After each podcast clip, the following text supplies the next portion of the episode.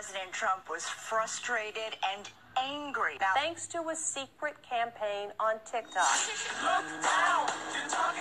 The most powerful generation our world has seen.